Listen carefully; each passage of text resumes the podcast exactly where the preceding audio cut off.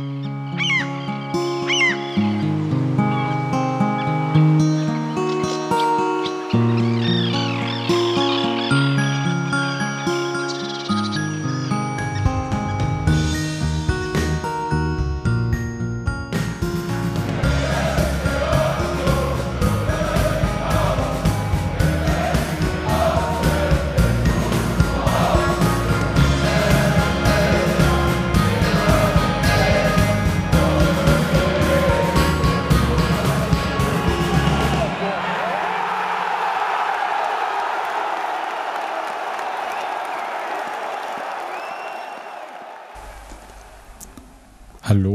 herzlich willkommen zum Textilvergehen. Wir haben uns hier zusammengefunden, um über das Spiel gegen FC Augsburg zu sprechen und ich begrüße in Altlinike Nadine. Hallo. Hallihallo. Und in Frankfurt am Main, da wo die problematischen Fans wohnen, Daniel. Hallo. In Frankfurt oder gibt es keine problematischen Fans? So, da gibt es ja gar keine fest. Fans. Hallo. Ja. Also das ist ja relativ Vor, einfach. Vorwärts, vorwärts, naja, wie auch immer. Also, de, de, de, also oh Gott, hast du gerade vorwärts und Frankfurt oder raus. Ich, hab, ich, wollte niemandem das Lied verleiten oder so. Fangen wir neu an und dabei spontan eingefallen. Ja, ist dir aber gelungen. Gut. Wer keine Lust hat, kann ja voransingen. Passt auch ins Versmaß. Na klar, Daniel. Machen wir so.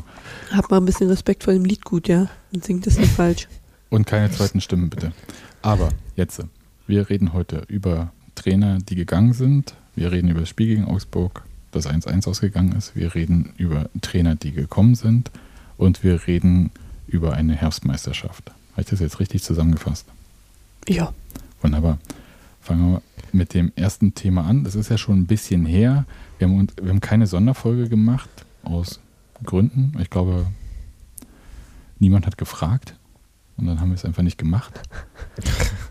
Und zwar Urs Fischer und Markus Hoffmann sind nicht mehr Trainer und Co-Trainer beim ersten FC Union Berlin nach knapp fünfeinhalb Jahren. Und damit ist natürlich eine Ära zu Ende gegangen. Es wurde sehr viel darüber berichtet. Und meine erste wichtige Frage, weil heute, glaube ich, 60 Jahre JFK-Attentat ist und alle wissen, wo sie da waren, wenn sie da schon auf der Welt waren. wo wart ihr, als Urs Fischer und Markus Hoffmann gegangen sind? Das war doch letzte Woche schon, oder? Wir haben ihn letzte Woche in unserer Zeitung über das JFK-Attentat und das Jubiläum davon geschrieben. Ähm, ich weiß es tatsächlich nicht mehr so genau, weil ich es auch erst mit Verspätung mitbekomme nach der Arbeit. Ich war auf Arbeit. Schön eine halbe Stunde vor der Mittagspause. Daniel hat übrigens recht, es war vergangene Woche. Aber es war im November, also Details. Ich, ich, dachte schon, haben wir uns im Kalender geirrt?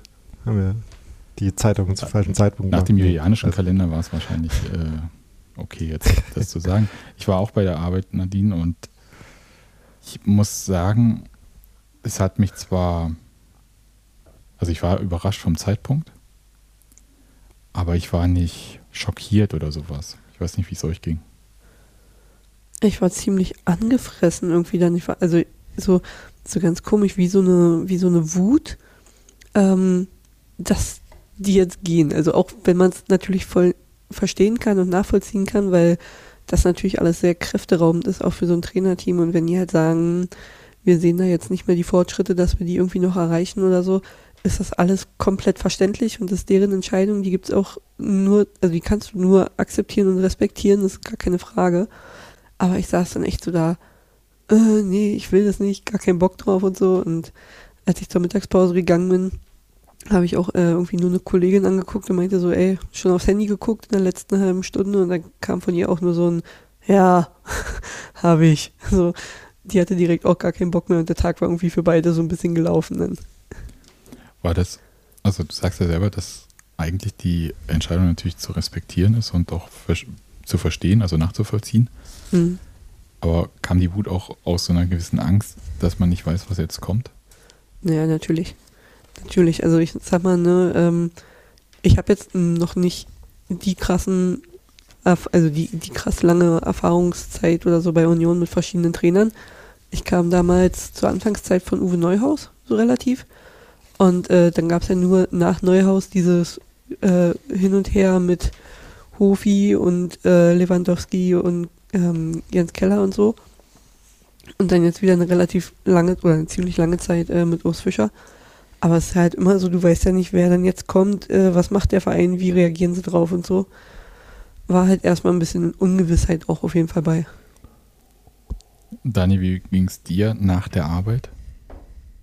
Mit ausgeruhtem Blick? Tja, ja, eher müdem Blick vom Vorübergehen der Niederlagen. Naja, ich war so ein bisschen zwiegespalten, weil ich einerseits es mir sehr gefallen hat, dass der Verein halt nicht quasi aktionistisch auf die Krisensituation reagiert hat, sondern man wirklich das Gefühl hatte, dass sie da an der Stelle nur was ändern, wenn sie wirklich das Gefühl haben, dass es daran liegt und dass es damit besser werden kann.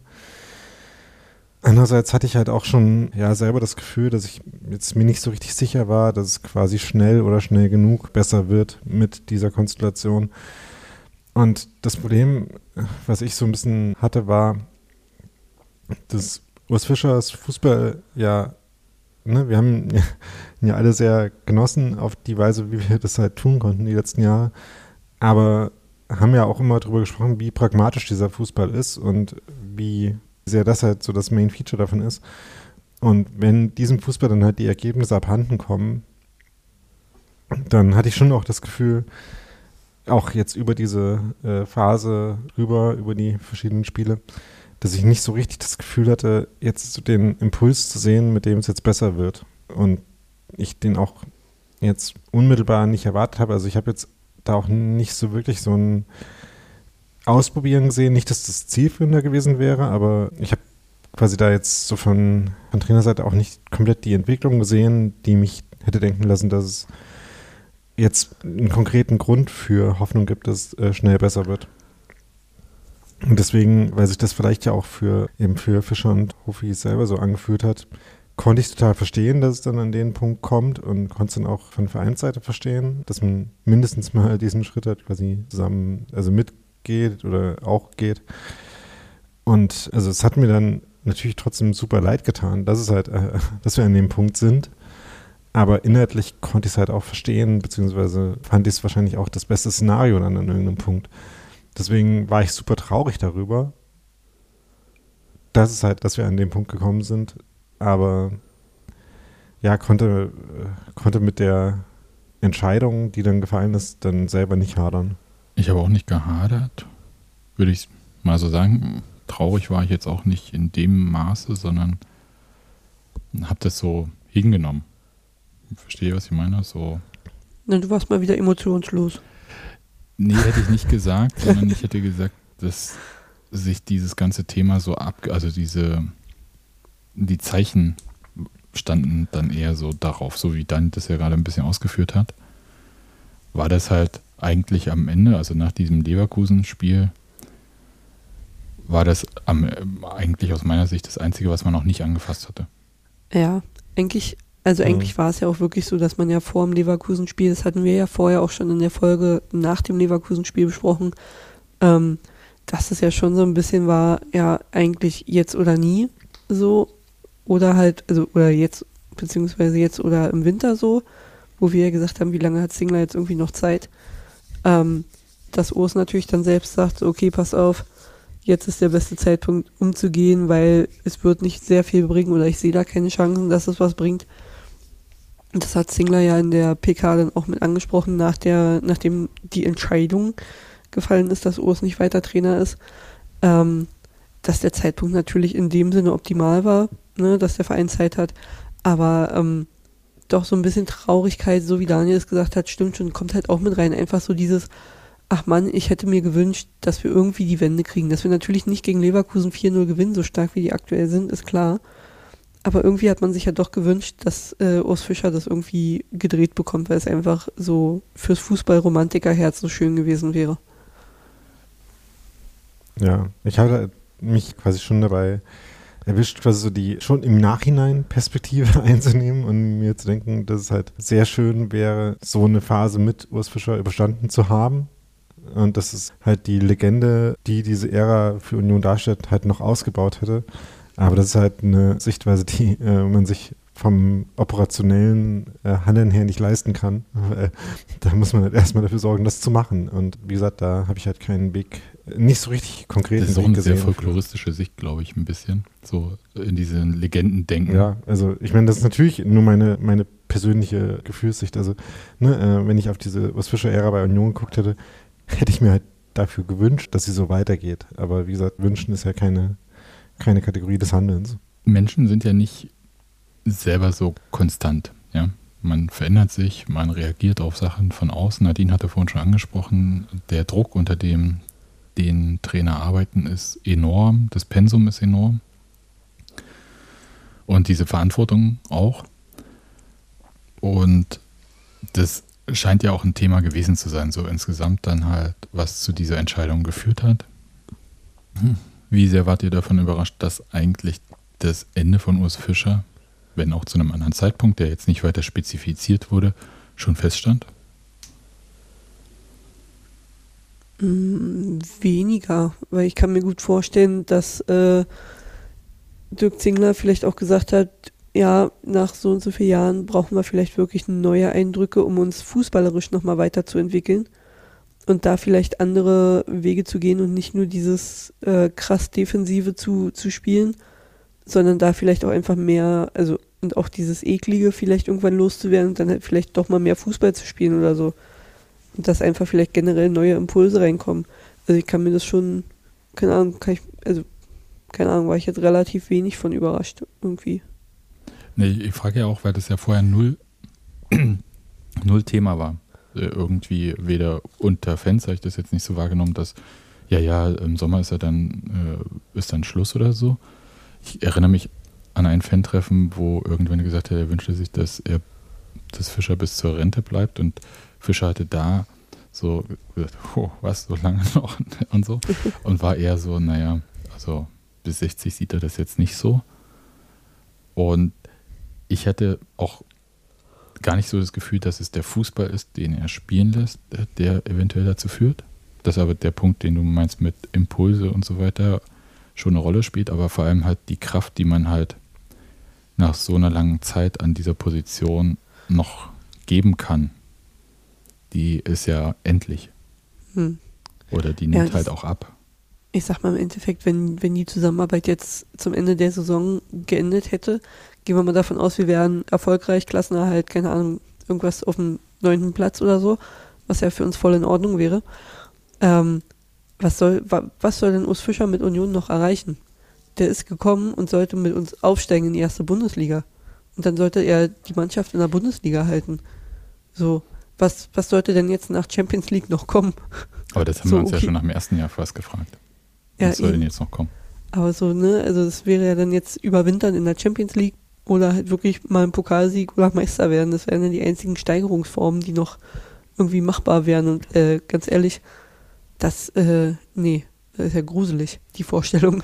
Aber es ist ja trotzdem immer noch dieser Punkt von, ja. also wo du schaust, was er erreichen kann, aber mein Punkt war eher so, was er überhaupt äh, selber an Kraft noch geben kann, der Mannschaft ja. und so weiter. Immer wieder eine Mannschaft komplett neu aufbauen zum Beispiel. Ja, ich glaube auch nicht, dass es notwendig gewesen wäre, quasi in, in puren Ergebniskategorien noch mehr zu erreichen, als das, was jetzt bis jetzt schon war, sondern genau das, was du gerade auch gesagt hast, Sebastian, ich meine, man, man sieht ja auch bei allem, was man halt von der Mannschaft sieht, was, bei allem, was, was man ne, aus so Beobachtungen wie denen von Christoph Spielmann sieht, dass halt ein sehr intensives Arbeiten ist auf einer gewissen Ebene und dass es sich na natürlich äh, auch darin äußert, dass es auch abnutzend und aufreibend ist und dass das nicht ewig weitergeht, kann man sich ja auch äh, vorstellen. Ja, was dann der konkrete Zeitpunkt, mich hat es schon überrascht, aber vielleicht auch nur, weil ich nicht in der Weise darüber nachgedacht habe. Also vielleicht hätte es mich nicht überrascht. Ja, vielleicht brauchen. hast du recht, Daniel. Ich glaube, wir haben einfach alle nicht äh, darüber nachgedacht, dass es ja, also vielleicht auch bald enden kann. Und ich glaube auch Nadine hat recht, es wäre wahrscheinlich der Sommer nächstes Jahr gewesen, auf den man sich sowieso schon wahrscheinlich geeinigt hatte. Und das wäre auch okay gewesen. Also ich glaube, das Einzige, was mich ein bisschen, was ich schade finde, also im Sinne von hätte ich ihm gewünscht, ist halt, dass der Abschied halt jetzt anders ausgefallen ist, als ich ihn gehabt hätte gerne. gern halt diesen Schnitt mit der Sommerpause gehabt. Hm. Ja, erinnert mich nochmal kurz daran, nur noch zu dem Thema äh, Abgang stand in irgendeiner Weise schon fest. Was genau hat Zingler dazu gesagt? Also äh, wie konkret war das, weil ich es jetzt gerade nicht mehr vor Ohren habe und vielleicht ja, ein paar von den Hören. Ja, dass das Ende der Zusammenarbeit eigentlich nur vorgezogen wurde und äh, jetzt dann schon vollzogen wurde. Ungefähr so war das dann halt. Also das, Ende Mhm. der Zusammenarbeit wurde vorgezogen. Irgendwie so hat das äh, formuliert. Kann man auch sagen, äh, wahrscheinlich war es auch, gab es auch vertragliche Zeiten, aber ich glaube, das, so wie er es gesagt hat und in dem Kontext klang das so, dass man sich schon darauf geeinigt hat, dass es sowieso bald gut ist. Hm. Und ja, Ja. Ich meine, wie gesagt, also ich glaube schon, dass es äh, für Swisher natürlich eine super erfolgreiche Zeit war, aber auch eine anstrengende Zeit. Wie gesagt, kann ich das auch total nachvollziehen. Und ich meine, natürlich gab es jetzt in der Phase, so wie die lief, äh, aus, aus Union-Sicht Gründe, äh, das, diesen Schritt zu gehen. Schade ist es halt trotzdem. Andererseits, ne, was du gerade sagst zu dem Abschied, also ich meine, das ist ja der Normalfall für ein eine Traineramtszeit, äh, Trainerinnenamtszeit bei einem Verein, dass man irgendwie sich in einem schlechten Moment trennt, weil, ne, im Guten geht es selten auseinander, ja. äh, ab, ja, außer man wird irgendwie äh, wegbefördert sozusagen in der Karrieresphäre. Von daher, und dafür auch jetzt, äh, vielleicht auch als Überleitung zu dem Spiel, mit dem Intro zu dem Spiel, war das ja vielleicht schon auch eine Weise, wie das dann, ja, auf eine Weise begangen wurde, die auch quasi damit selber jetzt schon versöhnlich ist. Aber gibt noch ein paar andere Details. Sag's doch einfach jetzt, dann haben wir es dann schon weg. Ähm, es gab ja sehr viel, eine sehr große Choreo und eine äh, über das ganze Stadion verbreitet sehr viele Botschaften, die, die ich auch sehr sch- schön fand und von denen viele, glaube ich, auch den, äh, den Ton gut getroffen haben. Und ich glaube, ne, dass man halt einerseits von Fanseite her und von Stadionstimmungsseite ja bis zu dem, bis zu den letzten Spielen halt von dieser Amtszeit äh, Unterstützung für Urs Fischer präsent hatte und halt dann jetzt mit diesem ersten Spiel nach der äh, nach dieser Zeit ja diesen Abschied mit der Geste begeht.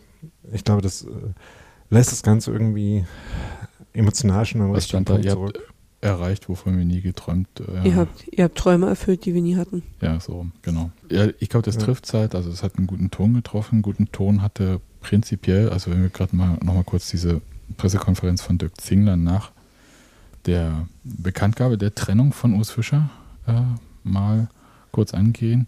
Das war ja eine sehr wertschätzende PK, hast du vorher gesagt, Nadine, ne? Das, Ja.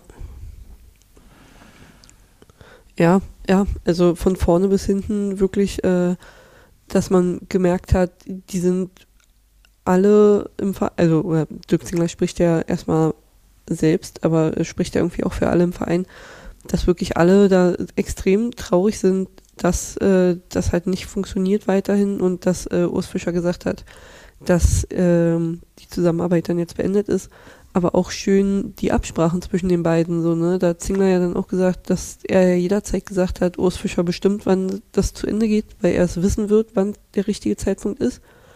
Und dass es dann halt besprochen wurde an dem Montag und äh, dass Zingler sich dann den Dienstag erstmal genommen hat, um das selbst zu verarbeiten und das dann am Mittwoch äh, in die Presse ging, einfach auch um der Mannschaft halt vorher Bescheid zu sagen, bevor es die Presse weiß. Ähm, und dann halt insgesamt, wie ja auch im Nachhinein über Urs Fischer geredet wird, da fällt ja halt kein negatives Wort oder so. Das ist ja weiterhin so, dass wir ja zusammen die ganzen Erfolge hatten und jetzt halt zusammen diese Nieder Niederlagenserie hatten und so. Ähm, halt einfach der Arbeit und dem Erreichten von Urs Fischer komplett angemessen, dass er da so eine richtig, so einen richtig gebührenden Abschied einfach bekommt. Ich überlege die ganze Zeit. Ich fand, weil ich glaube, man muss ja ein bisschen trennen. Ich fand das von Dirk Zingler, der hat einen krassen Spagat bei der Pressekonferenz gemacht, weil er teilweise als Dirk Zingler, ich bin der Mensch und Fan von Union gesprochen hat. Aber Ja. dann halt auch immer die Rolle, ich bin Präsident dieses Vereins und habe Verantwortung für die Mitarbeiter und so weiter und so fort. Rolle, das sind ja zwei verschiedene Sachen, dem, da Hm. schlagen ja auch mehrere Herzen in der Brust, ja. Das hat er sehr gut hinbekommen, finde ich. Er hat auch die richtigen Worte getroffen. Kann man jetzt im Nachhinein ja auch sagen, äh, gelingt die Präsident ja auch nicht immer. Aber es gelingt ja auch nicht jedem von uns immer. Insofern ist es auch völlig fein. Aber das war wirklich, ich habe gedacht, ja, also anstatt, man, dass manche Leute mehrere tausend Euro für irgendwelche Leadership-Seminare von irgendwelchen LinkedIn-Gurus bezahlen, könnten sich auch diese Pressekonferenz mal anschauen ja. und anhören. Und dann weiß man eigentlich so die Grundlagen von, ich sag mal, Personalführung. Ja. Das war schon ziemlich gut. Da gab ja so, gab ja so ein paar kleine Sachen, die interessant waren. Du hast ja gesagt, Nadine, ne, Montag irgendwie, Nachmittag hatten die, glaube ich, dieses Gespräch oder so. Hm. Und Mittwoch, knapp bevor Union die PM rausgegeben, also die Pressemitteilung rausgegeben hatte, gab es dann so kurz oh, irgendwelche Reporter, die was berichtet hatten. Das war aber so lange komplett dicht gehalten. Und ich weiß nicht, ob es jetzt über die Mannschaft kam oder weil halt vorher diese Rundmail im Verein gab an die Mitarbeiter. Sobald man viele Leute informiert, äh, geht auch was raus und ist dann auch mhm. okay. Aber ich fand ich schon mal beeindruckend, dass diese Nummer irgendwie fast zwei Tage da dicht gehalten wurde, ohne dass jemand was bemerkt. Und das haben sie auch bei, der, äh, bei den Verhandlungen zu der Nachbesetzung ja auch betont und als Qualität des Vereins ja, es ist, herausgestellt. Ja, äh, gewisse Qualität, muss ich sagen, aber, aber, gar nicht aus, äh, also manche betrachten das ja so sportlich, ha, die kriegen nichts raus. So würde ich das auch nicht sehen, sondern man lässt sich halt in seinen Entscheidungen auch nicht unter irgendeinen gewissen Druck setzen. Und dafür ist es manchmal auch von Vorteil, wenn nichts nach draußen geht. Hm. Also so würde ich das mal eher ähm, frame, wie man so schön sagt. Aber diese, es gab ja dann noch so Abschiedsfrühstück dann und so weiter und so fort, Fotos, dann diese ganze Danke Urs, Danke Hoffi, äh, Social Media, also habt ihr ja alle gesehen. Ich will jetzt ja gar nicht alles so ausbreiten. Das war dann Donnerstag und dann gab es erstmal lange frei bis Montag. Ja, vier und Tage Staatstrauer, wie Taktik und Suff gesagt hat. Genau darauf wollte ich nämlich hinaus. Das, das, es hatte schon wirklich was von Staatstrauer. Also sie haben das ja in dem Podcast, in der letzten Episode von Taktik und so, so gesagt. Und äh, habe ich erst gelacht und dann habe ich gesagt, nee, die haben ja recht, verdammt, das ist ja wirklich so. Aber ich habe, ich war da gar nicht in dem Moment. Ich habe aber festgestellt, für mich, bloß weil ich quasi diesen Prozess für mich schon durch hatte, der Trennung. Also, dass das vielleicht kommen kann. Ne? Dann denkt man erstmal, oh mhm. oh Gott, nein und so weiter und das kann nicht sein. Solche Sachen. Das waren Gedanken, die ich die Wochen vorher schon hatte. Und äh, für mich war das dann quasi der Vollzug, aber das ging ja anderen anders. Also deswegen ist es auch völlig fein. Und dass die Mannschaft frei bekommt, fand ich ehrlich gesagt total korrekt, weil es einfach darum ging, dass die mal komplett andere Sachen vielleicht auch machen, als nur auf sich rumhängen und äh, sich drüber ähm, drüber nachzudenken, warum bestimmte Sachen sportlich gerade nicht funktionieren oder die ganze mhm. Zeit sportlich nicht funktionieren. So Kopf frei bekommen und dann halt mit richtig Neustart. Aber fandet ihr das zu viel mit der Trauer? Trauer ist vielleicht zu viel gesagt, aber ich sag's jetzt mal so. Nö. Aber, also keine Ahnung. Ehrlich gesagt, äh, also ich habe mich generell in gewissen Hinsichten äh, in den letzten Wochen nicht so viel mit Union beschäftigt und unter anderem nicht auf Social Media mit weder äh, irgendwie Dingen, die über Union gesagt werden, noch ganz so viel mit Dingen, die Union sagt. Von daher bin ich da jetzt wahrscheinlich auch nicht die richtige Ansprechperson. Aber grundsätzlich, ich meine, was soll man sonst sagen? Und alles, was man an Danke für diese Zeit sagen kann, ist angebracht und, und verdient. Von daher, ja, ich wüsste nicht, was da drin falsch zu Ich würde auch nicht sagen, dass es zu viel ist mit der ja. ganz einfachen Begründung, dass jedes Wort über die Traurigkeit, sage ich jetzt mal, über, über das Ende der Zusammenarbeit auch einfach hundertprozentig ehrlich rüberkam und nichts davon irgendwie gestellt oder geheuchelt wirkte. Und in dem Moment ist das halt einfach dann auch völlig in Ordnung, finde ich. Wenn, man kann halt auch dann noch viermal sagen, Urs, wir sind dir dankbar und dann kann man halt auch bei, Twitter den Namen ändern und sonst was und halt sagen, nö, wir machen jetzt hier wirklich vier Tage pff, alle mal Füße hoch und leckt uns am Arsch so ungefähr und dann ab Montag konzentrieren wir uns halt auf Augsburg. Ähm, wie gesagt, solange wie das halt so ehrlich rüberkommt, wie es jetzt auch war, sehe ich da überhaupt gar kein Problem. Ja, ich, wie gesagt, ich hatte zwar nicht das Gefühl, ich habe aber gedacht, es gibt ganz viele Leute, die das, denen das Raum gegeben hat Wenn ihr versteht, was ich meine. Also so, für die das wichtig war, dass es halt so ausgedrückt wird. Und dann fand ich es auch in Ordnung. Es gab ja dann noch, also neben diesen Abschiedsverkündungen gab es ja noch die Interimslösung, wurde verkündet. Äh, Marco Grote und Marie-Louise Ether als U19-Trainerteam hatten die Profis dann übernommen ab dem Montag nach der Staatstrauer. Und interessanterweise wurde viel mehr über die Co-Trainerin geschrieben als über den Interimstrainer. Könnt ihr euch das, also hm. klar, sie ist die erste Frau im Männer-Profi-Fußball an der Seitenlinie. Den Fakt, ja, okay. Aber könnt ihr euch jenseits von diesem Fakt erklären, warum das so war? Mm, erklären. Ne, das ist der Fakt, aber das finde ich. Äh, sorry, ja, also erklären ja, aber es hat ja einen Grund, warum ich es vorher nicht ins Sendungsdokument mit, mit reingeschrieben habe, weil es ist einfach kein Thema. Oder es sollte kein Thema sein, sagen wir es so. Es ist halt ein Thema, weil irgendwie jeder dieses Thema aufmacht, so, oh, da steht eine Frau beim Männer Fußball an der Seitenlinie.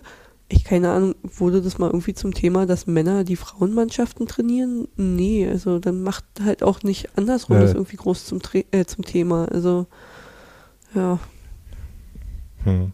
Sehe ich ein bisschen anders. Also einerseits äh, den letzten Punkt, dass das ein Thema ist, dass äh, viele Pos äh, Trainerposten im Frauenfußball, Fußball der Frauen von Männern besetzt werden, wird ja schon hin und wieder thematisiert und kritisiert im Sinne von zumindest da auch die Entscheidungspositionen möglichst auch äh, Frauen offen sein sollten.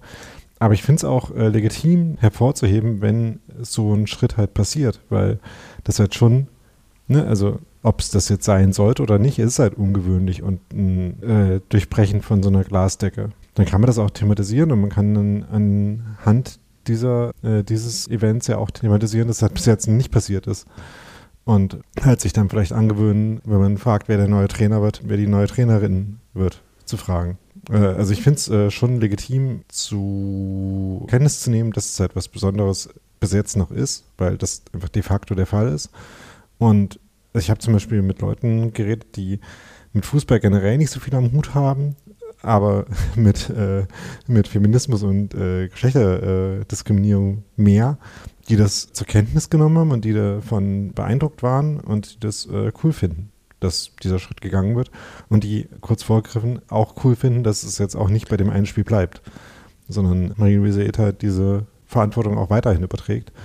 Und ja, ich finde, das kann man schon, ja, äh, anerkennen. Natürlich finde ich das auch gut, dass äh, sie die Position bekommen hat, weil es halt komplett logisch ist, dass sie, wenn Marco Grote hochgeht und der Co-Trainer auch fehlt, er seine Co-Trainerin mitnimmt. Das ist komplett der logische Schritt, so wie es Zingler ja auch gesagt hat in der PK. Das ist, wenn ein Mann Co-Trainer gewesen wäre, dann wäre halt der Mann mit Marco Grote zur Profimannschaft gegangen. Jetzt hat er halt eine Co-Trainerin, dann geht natürlich die Co-Trainerin mit so.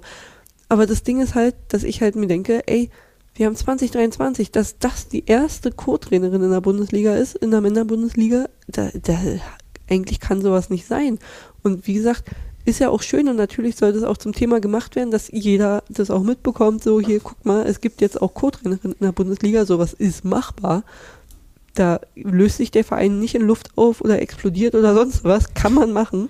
Wenn die Leute qualifiziert sind, nehmt die halt, ist scheißegal, ob Mann, Frau, nicht binär oder sonst was, so stellt die halt nach Qualifikation dahin. Aber wie gesagt, ich finde halt, das sollte überhaupt ja, gar kein klar. Thema sein. Das sollte eigentlich für jeden selbstverständlich und normal sein.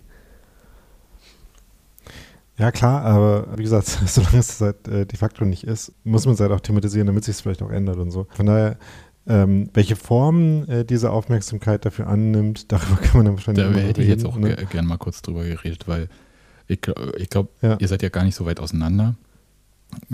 Und das, der Punkt war, glaube ich, was mich übelst abgenervt hatte, war nicht, dass dieser Fakt benannt wird, weil der ist einfach da. Und dass es auch dann irgendwie auf eine Art gewürdigt wird, auch okay. Aber das zog sich dann halt über mehrere Tage. Und da habe ich gedacht, boah, also so spannend ist die Geschichte jetzt auch nicht, ehrlich gesagt. Also jetzt auch no offense hier gegen Marie-Louise Ether, aber ich meine, das ist jetzt halt auch keine Riesengeschichte an sich. Und der Punkt war dann so ein bisschen, dass es halt jenseits von dieser Geschichte erstmal gar nichts von Union gab zu berichten. Und ich glaube, das war noch ein bisschen so eine Schwierigkeit. Und Zusätzlich muss man schon sagen, äh, Daniel hat ja das Thema Geschlechtergerechtigkeit aufgebracht. Wenn man sich so Sportredaktionen anschaut, ich war ja auch ab und zu mal Teil einer solchen, da gibt es schon auffallend wenig Frauen. Und dass Männer eine sehr, also im Allgemeinen, vor allem wenn sie untereinander sind, dann eine sehr starke Meinung haben, wenn eine Frau einen Job annimmt, der vorher nur von Männern gemacht wurde. Das erklärt es dann vielleicht auch noch ein bisschen, warum dann halt so viel darüber geschrieben und geredet wurde oder weil halt irgendwie Berater auf Twitter das Wasser nicht halten können. Ja, Grüße an Kevin Schade, geile Aktion. Okay, ganz kurz für die, die es nicht mitbekommen haben. Der Berater von Kevin Schade hat sich abfällig darüber geäußert, in also offensichtlicher, vollkommener Unkenntnis der Tatsache, was da bei Union gerade passiert ist. Und äh, sehr frauenfeindlich und äh, Kevin Schade hat sich dann halt von dem Berater getrennt. Berater hat dann gemeint, er hat sich so, ach, was ist äh, Gelaber, möchte ich auch gar nicht Weitere Worte ist es nicht wert, ja. Ja, denke auch. Aber es gab halt von Union dann quasi, man konnte ja nicht mit Spielern reden und so weiter und so fort. Das war ja alles Geheimtraining, nicht medienöffentlich und so weiter und so fort. Bis auf am Anfang der Woche gab es also eine Fotomöglichkeit.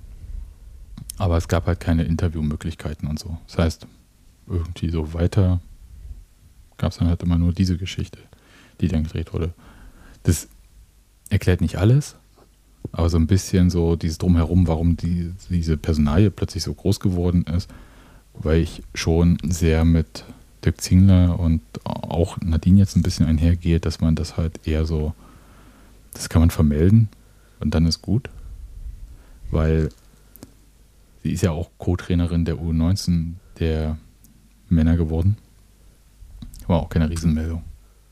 Wie gesagt, äh, man kann, äh, mein Vorschlag wäre halt, äh, sich damit zu beschäftigen, warum das vielleicht äh, bisher nicht der Fall war. Es gibt ja auch Sportarten, wo es in dem Fall für Personen, die Minderheiten repräsentieren, also im amerikanischen Sport gibt es so Regeln, dass Vereine oder in dem Fall Franchises, äh, die Trainerpositionen neu besetzen, auch ähm, zum Beispiel schwarze Kandidaten interviewen müssen, um sicherzustellen, dass denen die Chance gegeben wird, sich äh, vorzustellen und einen Weg in diese Position zu finden. Man könnte ja zumindest mal äh, nachschauen, ob halt Männerfußballvereine, die Stellen besetzen, auch darüber nachdenken, ob es vielleicht auch äh, qualifizierte Frauen für diese Stellen gibt. Ich will das Thema nicht ganz bis zum Ende durchkauen. Das hat viel mit Netzwerken zu tun. Das ist ja auch das, äh, weshalb diese Interview-Sachen, die du gerade angesprochen hast, äh, vorgeschrieben sind, um halt Netzwerke zu durchbrechen. Männer empfehlen Männer, Männer ja. kennen, wenn sie aus dem Männerfußball kommen, kennen sie viel, offensichtlich viele Männer im Fußball und haben da ihre Netzwerke. Also funktioniert das ja. Hat auch was mit Ausbildung zu tun, wenn man schaut, wie viele Frauen die Fußballlehrerausbildung schaffen oder überhaupt antreten dürfen. Ist ja auch eine sehr geringe Zahl. Zwei davon jetzt bei Union tätig. Finde ich ziemlich cool.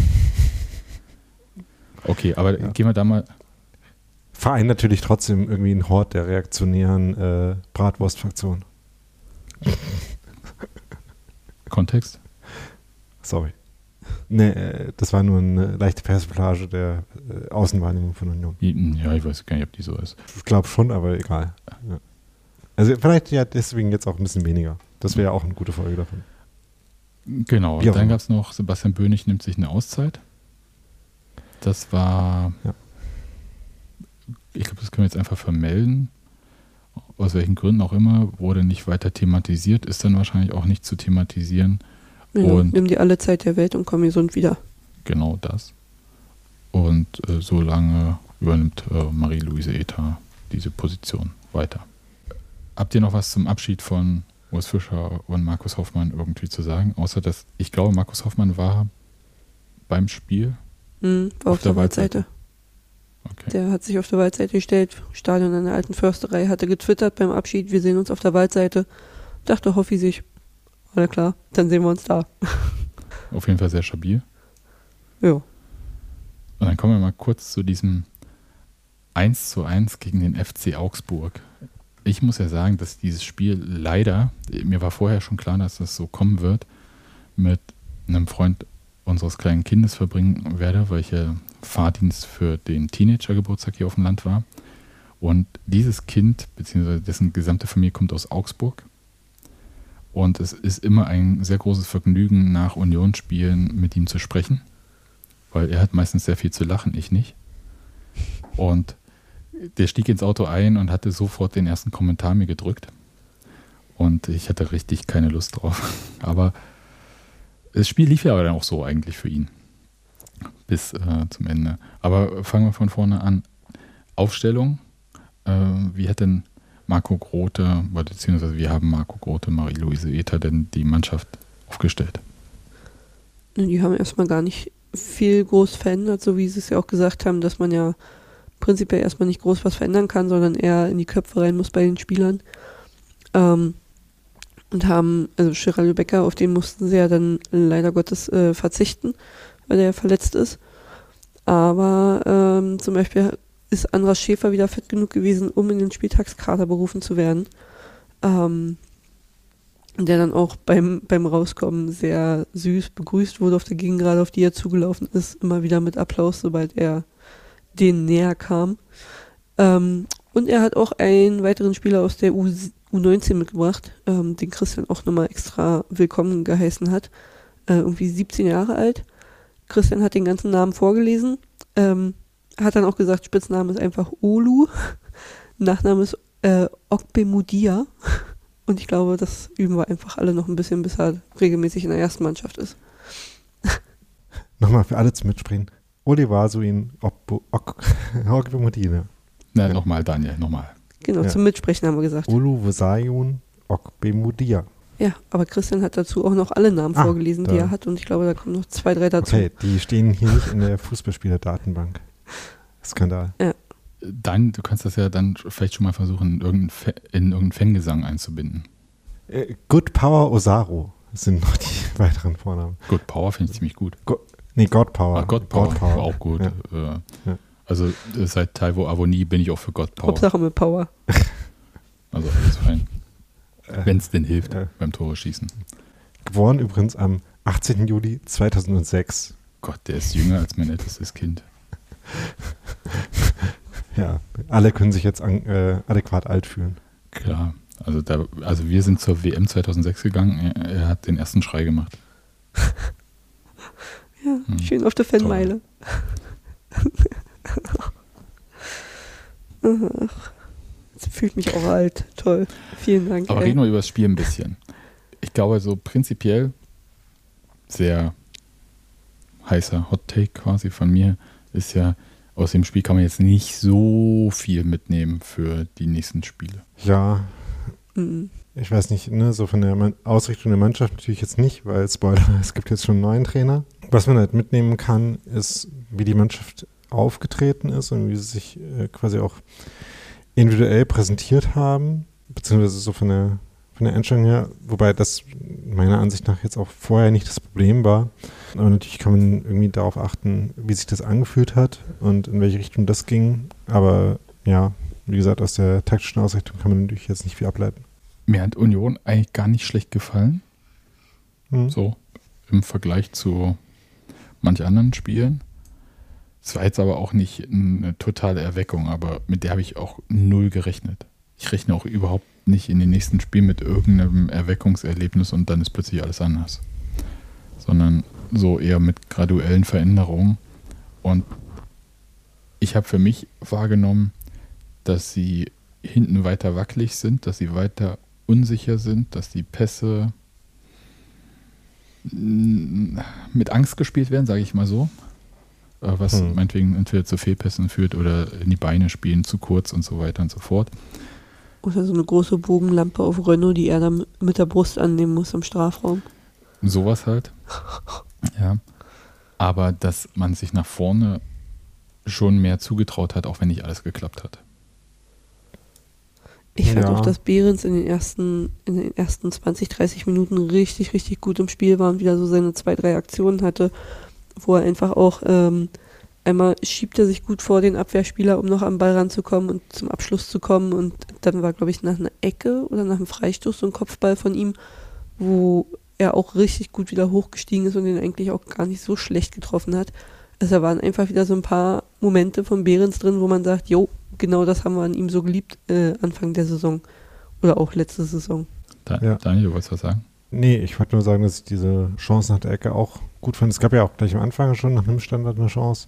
Ich fand, dass mir Kevin Volland auch insgesamt gut aufgefallen ist. Finde ich, sich gut angeboten hat, sich gut bewegt hat, auch ein paar Mal gut angespielt wurde. So von der Ausrichtung, wie gesagt, war es ja immer die Dreierkette mit den Flügelverteidigern und dann halt Fofana, Behrens und Volland dann in so einer äh, Zehnerrolle. Das heißt, im Spiel mit dem Ball hat er sich in diesem Raum, in den offensiven Mittelfeldräumen angeboten, gegen den Ball vorne sich mit als Pressing-Spitze eingeschaltet. Ich finde, es hat schon ganz gut ausgesehen. Wie gesagt, so ein paar Mal wurde er auch von, von Knoche oder von Leite oder auch Jekyll mal gefunden mit Pässen. Das, ne, ihr habt ja auch schon gesagt, man hat schon gesehen, dass sie versucht haben, hinten auch Aufbauspiel einzuleiten in der Dreierkette. Gerade in der ersten Halbzeit noch mit relativ vielen Fehlern, aber eben auch mit Momenten, wo das funktioniert hat. Also man hat auch, finde ich, schon gesehen dass es äh, tendenziell oder grundsätzlich schon die Qualität dafür vielleicht auch schon gibt. Aber natürlich war es irgendwie so ein, so ein Spiel, wo man diese ganze Verunsicherung von dieser ganzen Phase schon natürlich noch gesehen hat. Klar, es gab dann wieder die üblichen Situationen. Ich muss jetzt mal ganz kurz, mag es nicht über den Schiedsrichter so viel zu meckern, aber in dem Fall muss ich es jetzt einfach sehr deutlich machen. Das fand es eine Vollkatastrophe, wie er in wirklich entscheidenden Situationen agiert hat. Gar nicht insgesamt, sondern aber so wirklich krass spielentscheidend äh, irgendwie eingegriffen hat. Und ich dachte, das kann eigentlich nicht wahr sein. Also es ist, und dann, ich rede nicht über Videoassistenten erstmal. Erstmal diese Schiedsrichterleistung mal ohne Videoassistenten betrachtet, ist eine bodenlose Frechheit gewesen. Wenn ich äh, schaue, er gibt da mit einer Überzeugung diesen ersten Elfmeter für Augsburg. Wo ich sage, okay, wenn du jetzt der Überzeugung bist, meinetwegen gibst du den halt, okay. Ignoriert, dass äh, Volland da völlig getreten wird, als er in der Luft steht, in der zweiten Halbzeit im Strafraum. Wo ich dachte, wow, das ist noch nicht mal irgendwie für einen offensichtlichen Check des Videoassistenten reicht. Interessant. Also das hat er nicht gesehen. Dann den Elfmeter für Union, den hat er überhaupt nicht gegeben, bis der Videoassistent eingegriffen hat. Ne, bis Trimmel ihn wahrscheinlich äh, belappt hat, so, Alter, guck's dir an. Ja, ich, ich war wirklich fassungslos und wirklich, das, das kann man auch, auch mit wirklich schlechter Form irgendwie. Ja? Auch Schiedsrichter haben schlechte Form und schlechte Tage, okay, kann alles passieren. Aber dann winkt er den Spieler rein im Rücken eines Unionsspielers, ohne irgendwie weiter. Und der greift sofort ein und leitet den Konter. Da habe ich gedacht, okay, jetzt, jetzt ist es aus. Also da war ich wirklich auch richtig satt. Weil das irgendwie eine Situation ist, die verstehe ich nicht. Die mag regelkonform Ja, sein, aber die äh, widerspricht wirklich allem, was man irgendwie da macht. Ja, vor allem nehmen wir mal an, wir hätten irgendwie gerade eine richtig krasse Pressing-Aktion gehabt und dahinter wäre einfach keiner gewesen. Dann wäre der alleine auf Freddy drauf zugelaufen, so sag mal, äh, hä? Ne? Geht halt überhaupt nicht. Man, man muss doch den Blick dafür haben, wenn ich den da jetzt reinlasse, da ist doch gerade der Ball, dann lass den doch halt noch zwei Minuten draußen stehen. Also was heißt zwei Minuten, aber es sind ja wahrscheinlich nur 20 Sekunden. Lass den doch halt noch draußen stehen, wenn der Ball gespielt ist, fertig. Aber nee, da winkt er den wieder rein. Ey, da bin ich auch fast die Wände hochgegangen, so vor Wut, weil wie kann man sowas rein, also wie kann man den da an der Stelle reinwinken? Zweimal auch einmal, einmal von Augsburg und einmal von uns, ruft das medizinische Personal rauf. Ja, die sind völlig umsonst einmal über den Platz gerannt, weil er denen schon viel zu früh gewunken hat, dass die reinkommen sollen. Die Spieler wollten gar keine Behandlung haben. Bei dem Augsburger hat er dann zumindest zu dem Augsburger, glaube ich, kurz gesagt, dass er zumindest mal kurz wieder vom Feld runter muss. Äh, und wurde dann auch erst wieder reingewunken. Da dachte ich mir auch so, ey, so völlig inkonsequent auch in all seinen äh, Entscheidungen. Also bei Augsburg, ich glaube, der Torwart hat sich dreimal den Ball bei einem Freistoß für die drei, vier, fünf Meter weiter vorgelegt. Und dann haben wir in, in der letzten Minute irgendwo, haben wir nochmal einen Freistoß. Freddy legt den auch drei, vier Meter weiter vor, da pfeift da Freddy wieder zurück. Wo ich mir auch denke, so, also entweder pfeifst das bei allen oder bei gar keinem. Das Einzige, was er gut gemacht hat, war dann auch, dass er dem, dem Torwart von Augsburg relativ, oder was jetzt relativ fix, äh, das war ja auch zum Ende hin, aber dass er dem dann auch die gelbe Karte mal für Zeitspiel gezeigt hat, weil der es dann irgendwann auch übertrieben hat. Aber ansonsten, keine Ahnung. Irgendwie war nicht, war nicht sein bester Tag. Würde ich auch so sagen. Bad Stübner übrigens, also der Name. Und ich lese mal kurz vor, was der Kicker geschrieben hat. Der eigentlich jetzt nicht dazu neigt, irgendwie Schiedsrichter da in die Pfanne zu hauen, zwangsläufig. Er hat ihm eine 4,5 gegeben und sagt halt nachvollziehbarer Videoassistent-Eingriff beim Duell zwischen Gosens und Engels, da sich kein klares Foul erkennen lässt. Bart Stübner hätte daher nach seinem Gang in die Review-Area den Strafstoßpfiff zurücknehmen sollen. Vertretbar hingegen beim Einsteigen von Mbabu gegen Volland an der Strafraumgrenze weiterlaufen zu lassen. Das Foul an Trimmel, das zum Strafstoß führte, hätte Bart Stübner auch ohne Videoassistent sehen müssen. Hm. Also ich meine, da würde ich jetzt irgendwie bei zwei von den drei Situationen eine andere Ansicht haben, weil ich finde, dass man das Foul an Volland durchaus pfeifen kann und das von Großens aber auch. Also das finde ich äh, voll okay, da Meter zu geben. War, also ich bin mir immer noch nicht ganz sicher, ob der Fuß, den er trifft, wirklich derjenige ist, der im Strafraum steht. Aber grundsätzlich finde ich, das schon ein klares Foul. Also ich weiß, verstehe, also ich habe gelesen und mitbekommen, dass viele das anders sehen, aber ich weiß nicht, ich verstehe es nicht so ganz, weil ich finde das halt ein extrem klares Foul eigentlich. Ja, weil er halt äh, gar nicht so doll getroffen hat, A, und vor allem den Ball gespielt hat. Hat er? Ist, äh, ja. ich weiß nicht. Ja, doch, gab Also- tatsächlich Ja, verschiedene hat Ein den Ball gespielt. äh, es gab tatsächlich verschiedene Einstellungen da zu sehen. Und es gab wohl Einstellungen, wo es aussieht wie faul und Einstellungen, wo es aussieht wie klar Ball gespielt. Und Du siehst es bei der FTV im Real Life ganz gut. Da haben die äh, auch eine Einstellung, da siehst du, dass er eigentlich den Ball spielt und dann danach die Fußspitze berührt. Okay, aber er spielt vorher ganz klar Mhm. den Ball. Ja. ja, also ich habe mir halt bei der Weise, wie Gosens da reinfliegt, gedacht, ja, also riskiert man zumindest auf jeden Fall krass, einen Elfmeter zu verursachen und fand das deswegen nicht so super clever. War auch keine ungefährliche Situation, also dass man da irgendwas machen muss, stimmt schon auch. Ich weiß nicht, ich muss mir äh, vielleicht dann die Frame-for-Frame-Variante nochmal angucken, aber so ganz grundsätzlich äh, sah es jetzt für mich nicht unfaulig aus. Ja. ich, ich glaube, der Punkt, weshalb das am Ende nicht zurückgenommen wurde, war halt, dass er ihn dann halt irgendwo auch trifft. So. ja, ich meine, Und Äh, Das ich meine, wir sagen ja immer, dass wir eigentlich die Wahreingriffe dann noch nur haben wollen, wenn es wirklich ganz klar ist, oder? ja, deswegen habe ich ja gesagt, den kann man ja auch, wenn er sich dafür entscheidet, dann kann man ihn auch geben. Aber Ich bin jetzt auch grundsätzlich nicht der allergrößte Fan von äh, Bart Stübner als, äh, als äh, Schiedsrichter irgendwie, aber also das fand ich okay. Wie gesagt, den, den Elfmeter an Volland hätte ich schon auch gegeben. Den an Trimmel fand ich weird, äh, einfach weil, ne, wie diese, äh, das in Trimmel reinlaufen zustande kommt, aber ist halt dann faul, wenn man halt äh, jemanden umrennt. Aber in welcher Welt in der Nähe sieht des man das Balls zu nicht sofort, Daniel? Das habe ich wirklich nicht kapiert. Ja, nee, also was passiert ist, sollte man schon irgendwie sehen. Es ist halt eine strange, es ist ein bisschen eine strange Situation, weil es halt so nach der Aktion quasi Ja. in ihn reinlaufen ist. Ja, vor allem, man kann ja, man kann ja durchaus sagen, dass das von Gosens ein Foulspiel ist und dass es ein Elfer ist. Ist okay, lasse ich mich durchaus drauf ein. Aber dann muss er die ganzen anderen Sachen auch pfeifen.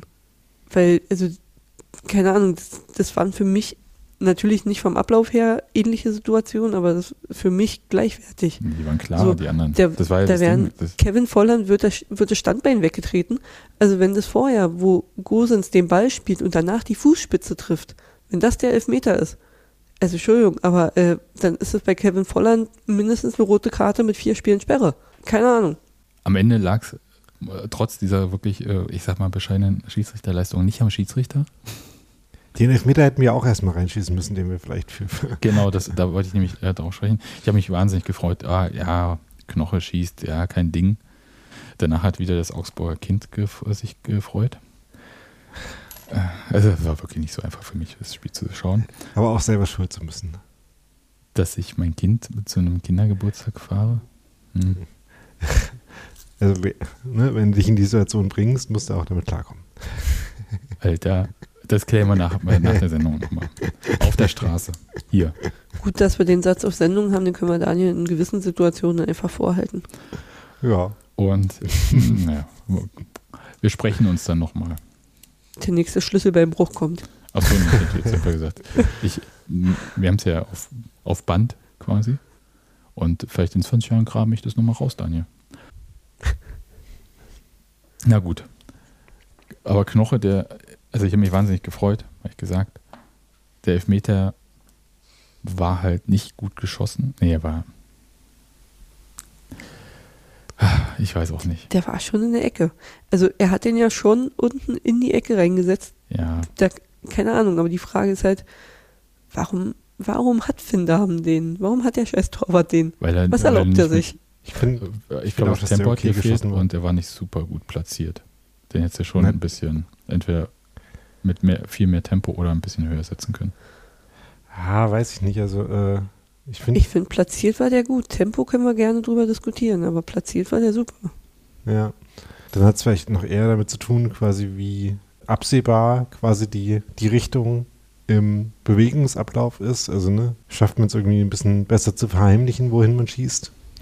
Das wäre dann vielleicht noch ein Aspekt. Aber, ne, also das reine platziert und in die Ecke schießen war schon klar. Ich habe jetzt nicht vor Augen, ob äh, Robin tendenziell immer in die quasi Standbeinrichtung schießt und ob man das quasi dann vom Scouting her glaube, schon ja. erkennen kann. Also finde die Ausführung an und für sich ist jetzt nicht so schlecht und ist tatsächlich auch gut gehalten von Damen.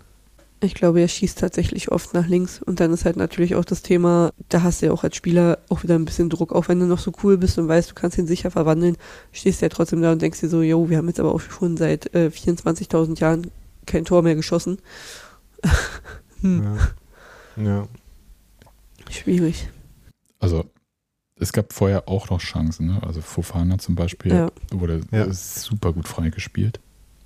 Ich wollte gerade sagen, äh, dass wir den Ball ja dann auch schon mal ins Tor gekriegt haben. Dummerweise relativ klar abseits.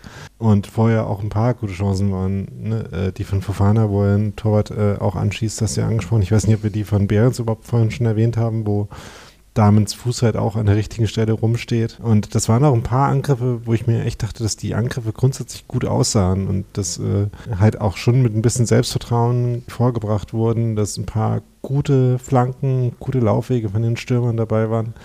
Also ich finde, dass man in dem Spiel schon auch ein paar Sachen gesehen hat, die einem Mut machen können grundsätzlich. Ich, ich möchte betonen, dass kurz, ich habe einfach Kicker gelesen, Leute. Ich gebe es zu. Finn Dahm, ja, Spieler des Spiels, okay, kann man verstehen. Reicht aber dann beim Kicker immer noch nur für eine 2,5. Das ist, das ist ich glaube, den Satz habe ich äh, genau so schon mal gesagt. Es gibt wenige Dinge auf der Welt, die mir egaler sind als Kickernoten. Ist richtig, Der aber Kicker hat Frederik Renault auf Platz 7. ich, ich möchte nur kurz auf die wirklich lächerliche Torhüterbewertung teilweise mal eingehen. Ja, Du musst als Torhüter auch mal ein Tor schießen, damit du irgendwie auf eine 1 kommst. Äh. Also vielleicht eine 1,5. 1 ist ein bisschen krass. Na gut, aber Kevin Volland hat ja trotzdem dann mal getroffen, kurz vor Schluss. ja. Endlich für ihn, auch persönlich. Das erste Tor, ne? Schön. Hm. Und auch ein schönes Tor. Und ich glaube auch ein zufriedenstellendes Tor. Also so vom, vom reinen Ablauf, äh, ein Ball, der einem so vor die Füße fällt, ne? Also Freistoß Juranovic, äh, ich glaube es war Knoche, der ablegt, ne? Hm. Und dann hat, hat Volland halt die Gelegenheit zu schießen, trifft ihn ganz gut, wird noch ein bisschen abgefällt. Sehr äh, satisfying, habe ich mir notiert. Hollerbach kriegt vorher noch die Beine gut in die Luft, damit er nicht angeschossen wird. Ist ja auch eine Sache, die man bei uns jetzt mal loben muss. dass, man, dass man es schafft, sich nicht vor dem Tor gegenseitig anzuschießen. Das stimmt. Na gut. Aber war am Ende so ein 1 zu 1, bei dem ich mich gefragt habe, sind wir da jetzt zufrieden mit dem Spiel oder nicht? Ich war sehr zufrieden danach und habe eigentlich gesagt, äh, gut, dass wir uns am Ende noch belohnt haben. Also, ähm, ich bin zufrieden, dass wir einen Punkt mitgenommen haben, sagen wir es so. Klar hatten wir die Chancen, da auch irgendwie mit drei Punkten rauszugehen, aber angesichts der aktuellen Lage finde ich, dass wir mit einem Punkt da erstmal glücklich sein können. Ja, also mein erstes Erleben des Spiels war qua Live-Ticker, während ich noch arbeiten war. Und habe irgendwie dann den Kicker und den Union-Live-Ticker verfolgt.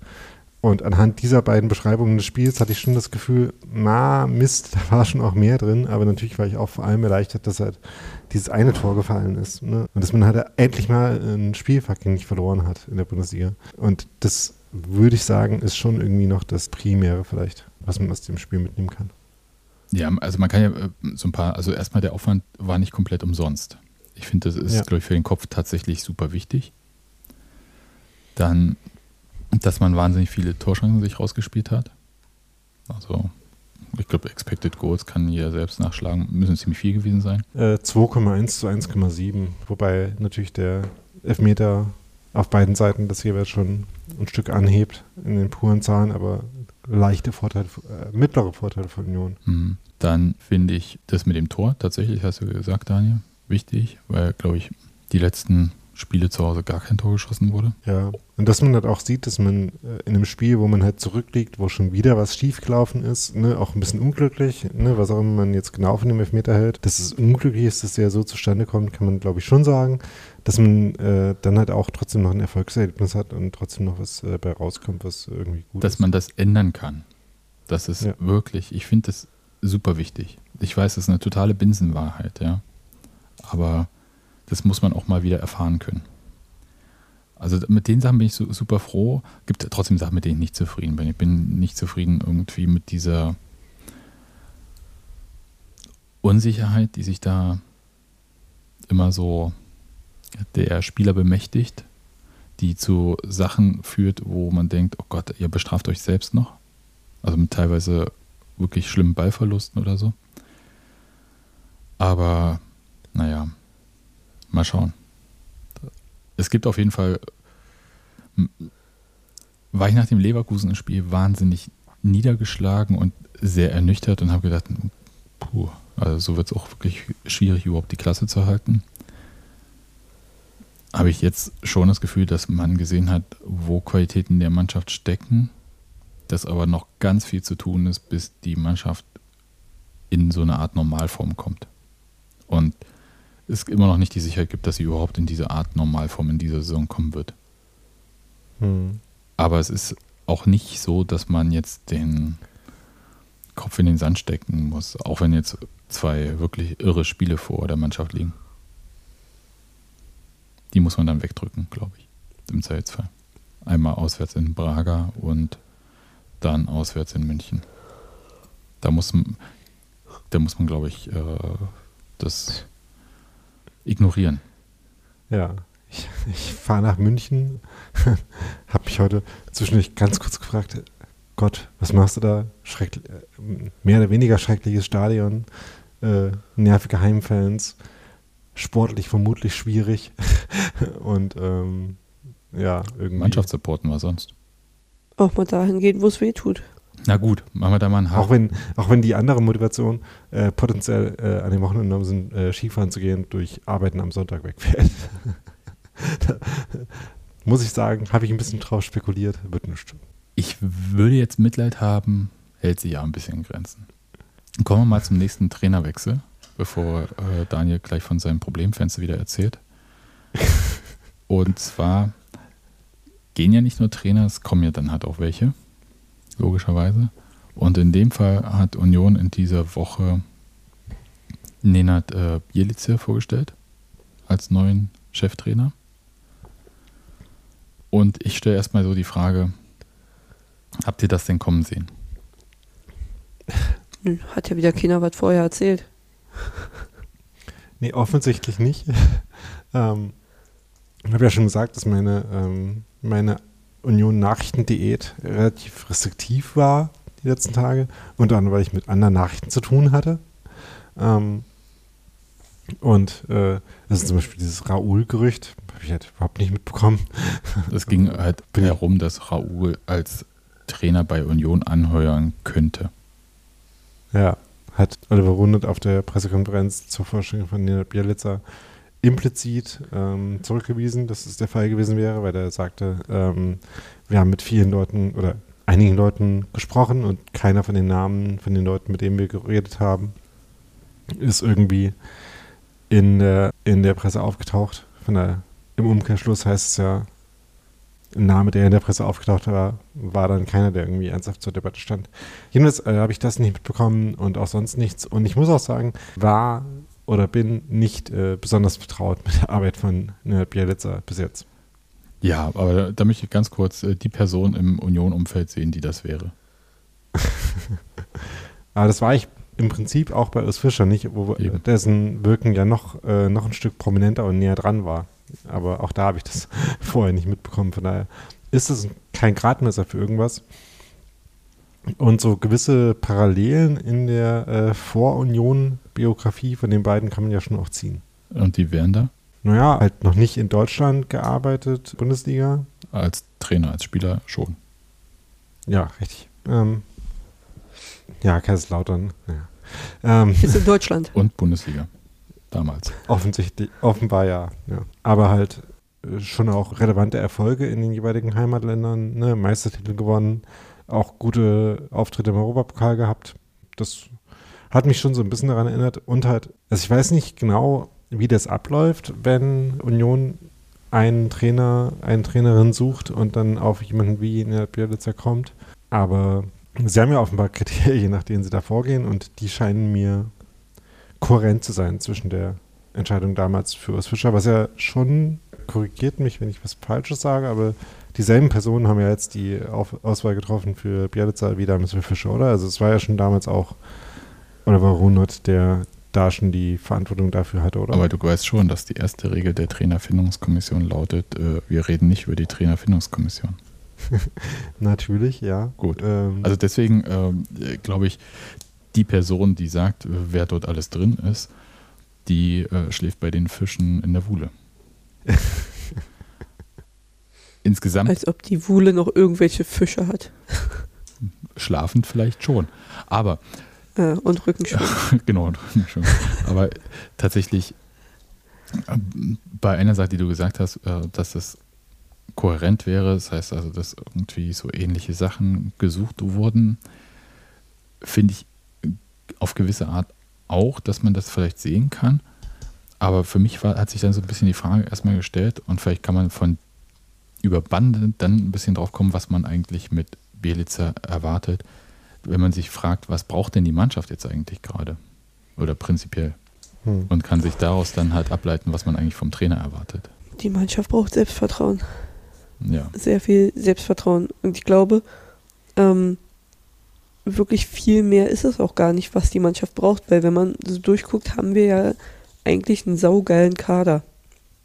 Und ich glaube, die brauchen halt wirklich äh, Selbstvertrauen und irgendwie ähm, dieses Zutrauen auch in die, in die anderen Mannschaftskameraden, dass die vert darauf vertrauen, okay, der neben mir, der kann seine Aufgabe auch erledigen. Und äh, vielleicht nochmal so ein bisschen eine Anleitung, wie man wirklich auch die Qualität auf dem Platz bekommt. Wie das halt einfach irgendwie funktioniert. Also andere Abläufe, Automatismen vielleicht. Ja, vielleicht auch einfach, also keine Ahnung, vielleicht eine andere Spielweise, die besser zum, zum großen Teil der Mannschaft passt oder so. Sind ja noch einige neue Das dazugekommen. hatte Till Oppermann, glaube ich, beim RBB geschrieben. Ne? So ein bisschen Das in die Richtung. Zwei-Quellen-Prinzip, ich habe davon nichts gelesen. Ja, wunderbar. Till schreibt das. Nadine sagt das. Es stimmt, Leute. Ja, damit ist es fix. Daniel, egal was du jetzt sagst, es stimmt auf jeden Fall nicht mehr. Aber was, was hättest du denn gesagt, was die Mannschaft braucht? Ist ein bisschen schwierig, weil ich hätte halt bis jetzt schon immer noch Erfolgserlebnisse gesagt, was aber halt so ein Bullshit-Ding ist, weil zu glauben, dass äh, Dinge nur deshalb besser funktionieren, weil man irgendwie mehr Zutrauen hat.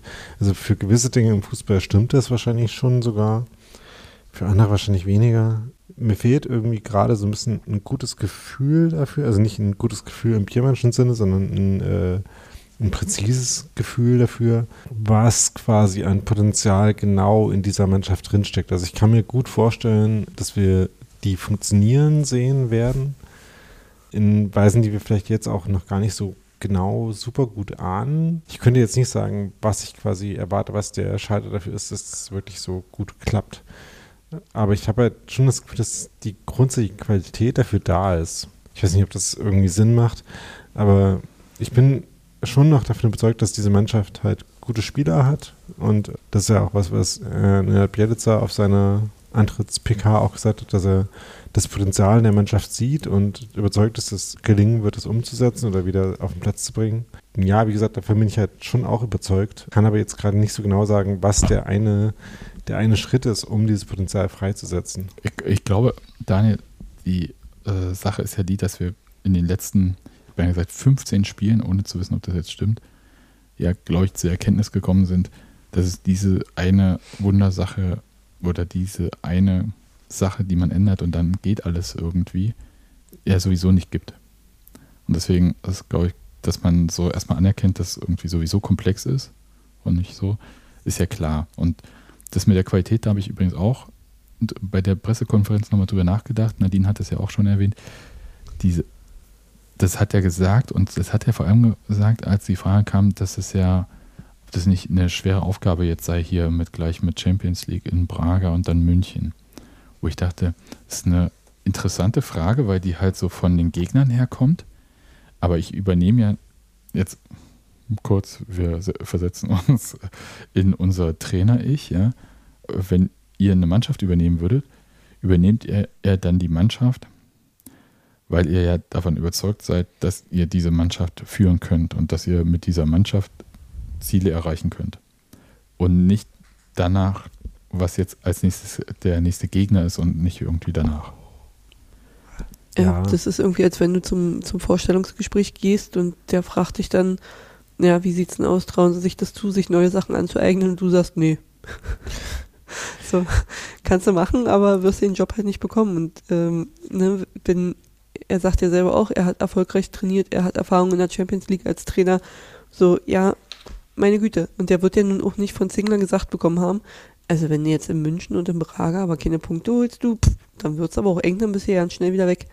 So, natürlich braucht er auch ein bisschen Zeit, aber vielleicht ist das halt auch eine ganz gute Situation, dass wir in München nicht so viel erwarten und auch, dass die Champions League ja immer nur Beiwerk ist und dass man halt sagt, so ja, trainier die Mannschaft halt an den Tagen, wo es geht, guck dir das an, sag ein bisschen was dazu und dann guck mal, wie du arbeiten kannst. In München wäre schön, wenn wir nicht 10-0 untergehen und dann gucken wir mal, wie es danach läuft. Ich glaube, dass diese München-Sache überhaupt gar keine Rolle spielt, sondern dass man halt einfach schaut, ey, diese Mannschaft hat einen Kader, wenn das Ziel jetzt der Klassenhalt äh, ist.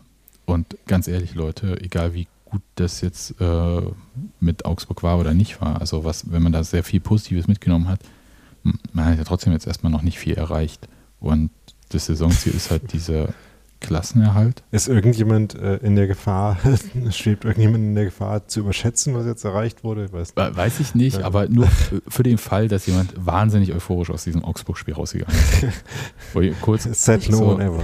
Ja, es ich glaube nicht. ist hier immer noch Abstiegskampf.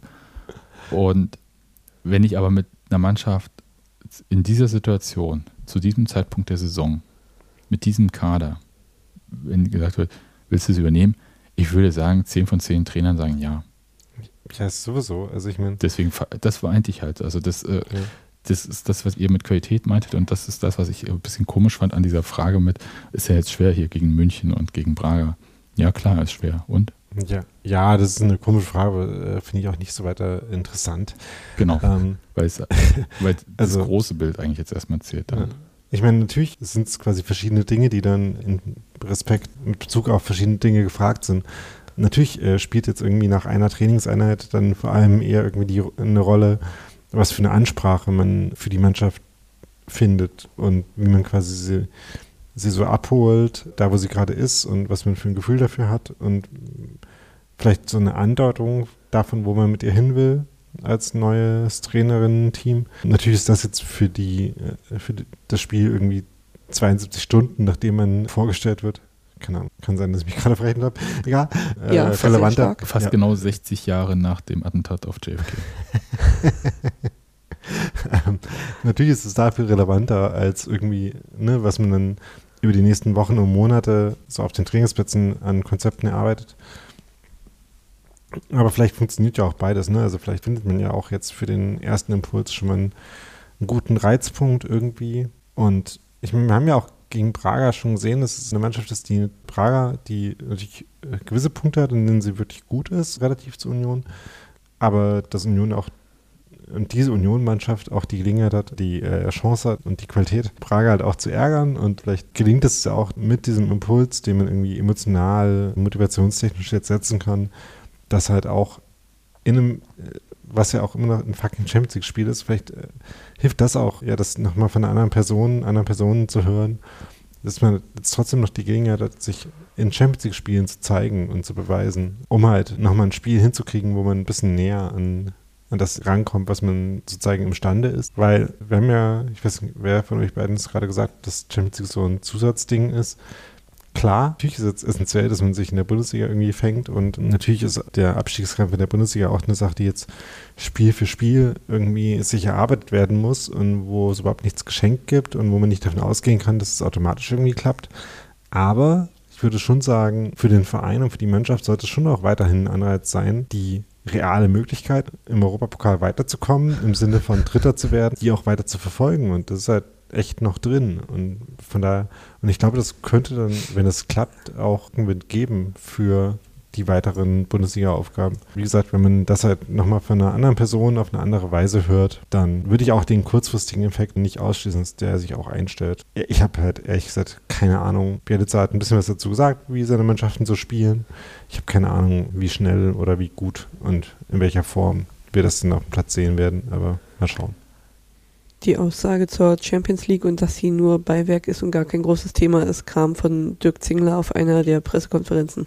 Ja, mag auch sein, ja. Dass die intern viel, viel, viel weniger Thema ist als von außen. Ja, da, da bin ich mir nicht so sicher.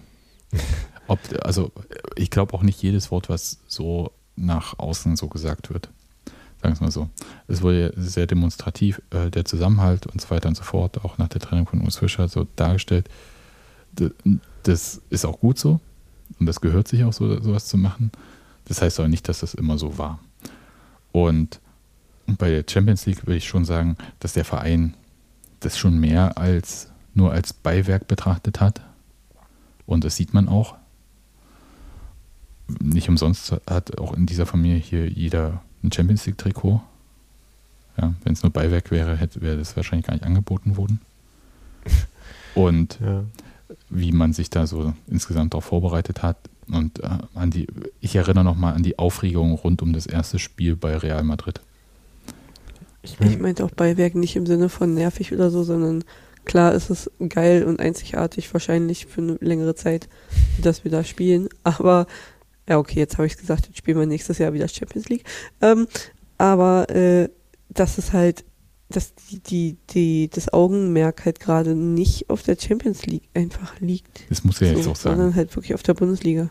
Also ja. alles andere wäre jetzt im Abstiegskampf auch völlig idiotisch. Für die Spieler ist, glaube ich, auch trotzdem halt einfach ein Fakt. Also ich meine, von wegen Spiel, von Spiel zu Spiel denken, machen die vermutlich. Und wenn dann halt das nächste Spiel eins ist, wo man diese Hymne vorher hört, dann ist natürlich auch relevant für einen Ordnen das, glaube ich, nicht in der Trainingsarbeit nicht geringer ein als oder in der Motivation, die man für das Spiel aufbringt, als irgendwie ein Spiel gegen Augsburg in der Bundesliga. Und das, wie gesagt, das finde ich auch gleich schlimm. Weil das halt auch Gelegenheiten sind, sich, sich selber halt zu zeigen, dass man halt gut genug ist, das zu bestätigen, was man in der Vergangenheit erreicht hat und das äh, wieder zeigen zu können. Ich würde gerne noch mal kurz auf dieses eine Thema, was ich am Anfang gebracht hatte, was die Mannschaft braucht, zurückkommen.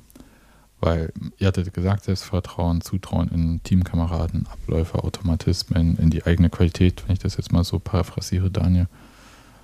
Und ich hätte jetzt noch einen Punkt, und es wundert mich so ein bisschen, dass der nicht genannt wurde, aber ich hätte gerne mal das Thema äh, Führung und Disziplin irgendwie nochmal gebracht.